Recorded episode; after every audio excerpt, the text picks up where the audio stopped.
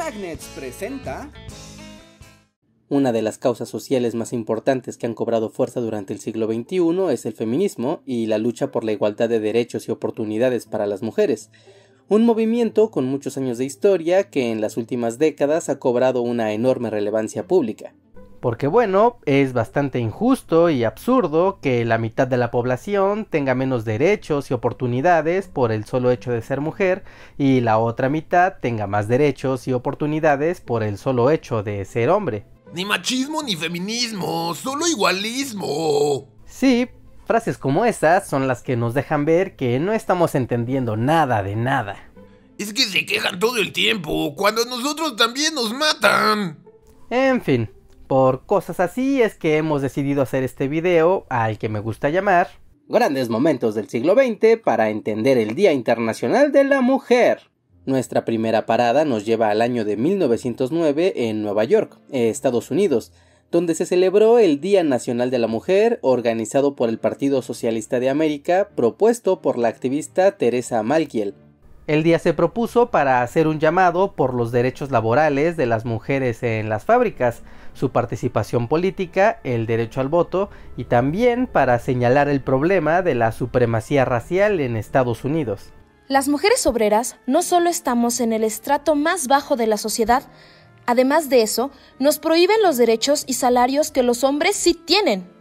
Un año más tarde, en agosto de 1910, se organizó la Conferencia Internacional de Mujeres Socialistas en Copenhague, Dinamarca, Allí asistieron 100 mujeres representantes de 17 países para hacer el llamado internacional a favor de la igualdad, el derecho al voto, la salud y la educación. Allí también se propuso que se creara un Día Internacional de la Mujer, aunque no se oficializó un día en concreto. Importante es dejar claro que no importa la geografía o nuestra situación económica, las mujeres siempre tenemos menos derechos y oportunidades. Para el 19 de marzo de 1911 se celebró el Día Internacional de la Mujer en varios países europeos y en Estados Unidos para reclamar el derecho al voto y la posibilidad de ejercer cargos públicos de gobierno, además de protestar en contra de la discriminación laboral. Así, año con año, se celebró el Día Internacional de la Mujer en diferentes fechas, siempre en búsqueda de la igualdad de derechos e incluso en algunos casos en búsqueda de la propia identidad jurídica de las mujeres en un tema que avanzaba a cuentagotas. Todo esto era así hasta que ocurrió un acontecimiento que marcó una gran diferencia.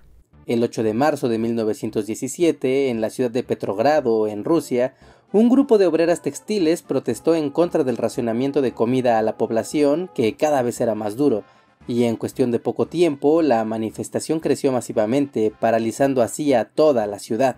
Las manifestantes se contaban por decenas de miles y exigían la repartición de alimentos, la retirada de Rusia de la Primera Guerra Mundial y la renuncia del gobierno autócrata del zar Nicolás II.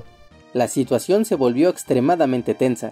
La manifestación surgió de manera casi espontánea y masiva, al grado que provocó la abdicación del zar cuatro días más tarde. De allí que se formó un nuevo gobierno provisional, en el que las mujeres siguieron presionando hasta que consiguieron su derecho al voto el 20 de julio de 1917.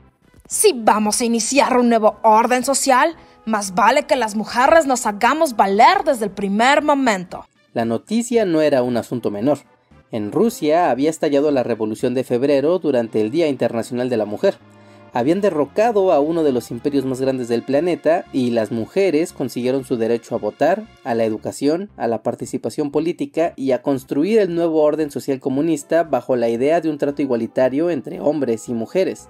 Así que la siguiente vez que escuchen esta cantaleta... Es que esas no son formas de protestar.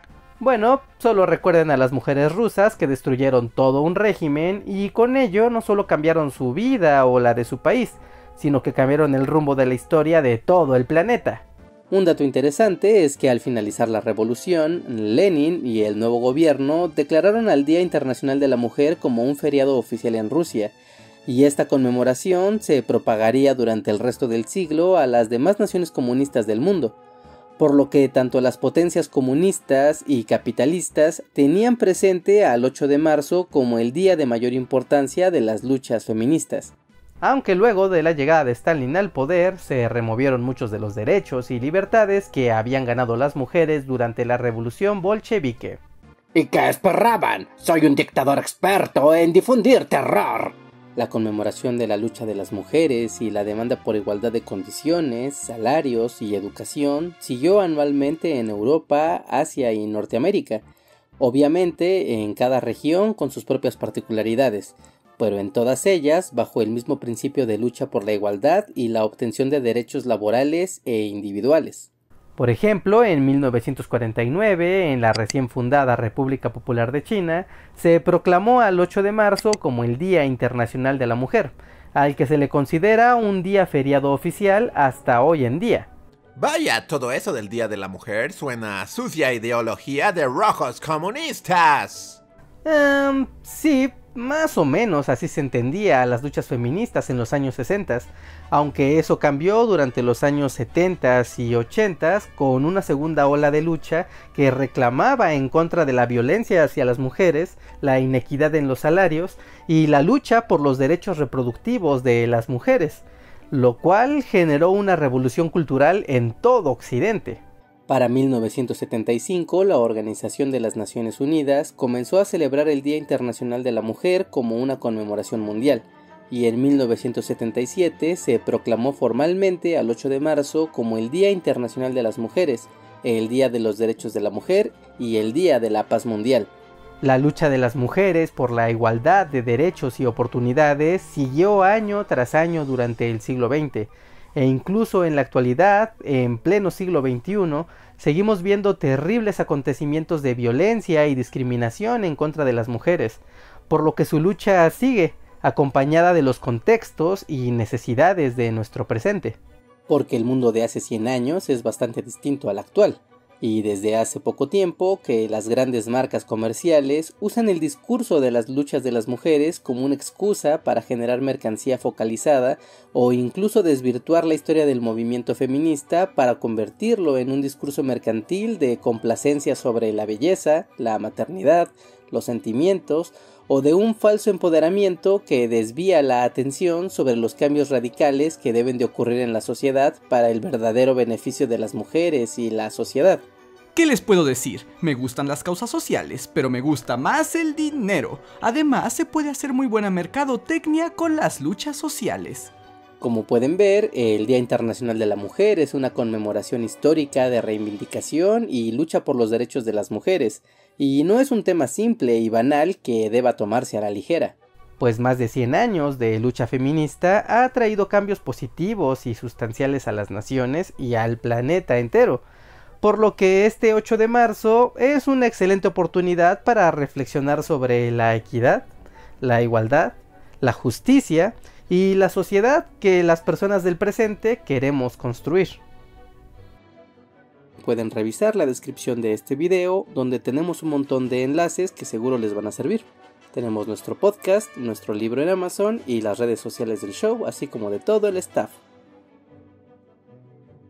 Muchas gracias a los Patreons y miembros de comunidad que nos apoyan mes con mes, como lo son Andrea Sánchez, Areján, Arnulfo Tobar, Caro Barrientos, David Valle, Edson Alexander Torres, Eduardo H., Emilio Anguiano, Enrique Alcántara, Felipe López, Felipe Luna, Gael Rodríguez, Itzel Torres, Jesús Eduardo Flores, Jorge Alberto Miranda Barrientos, Karen Valdivia, Lee Barford, Maggie D. Flowers, Manuel F. Rebollo, Marta y Héctor Noriega, Marjorie Pernia, Mauricio Guerrero, Miguel Méndez Orduña, Mireya Becerra Díaz, Miriam Ramos Campos, Omar Martínez Rosas, Omar Velasco, Omar BG, Pablo Millán, Raúl Sánchez Echeverría, Rodolfo Cervantes, Edith Martínez y Yoshimi R.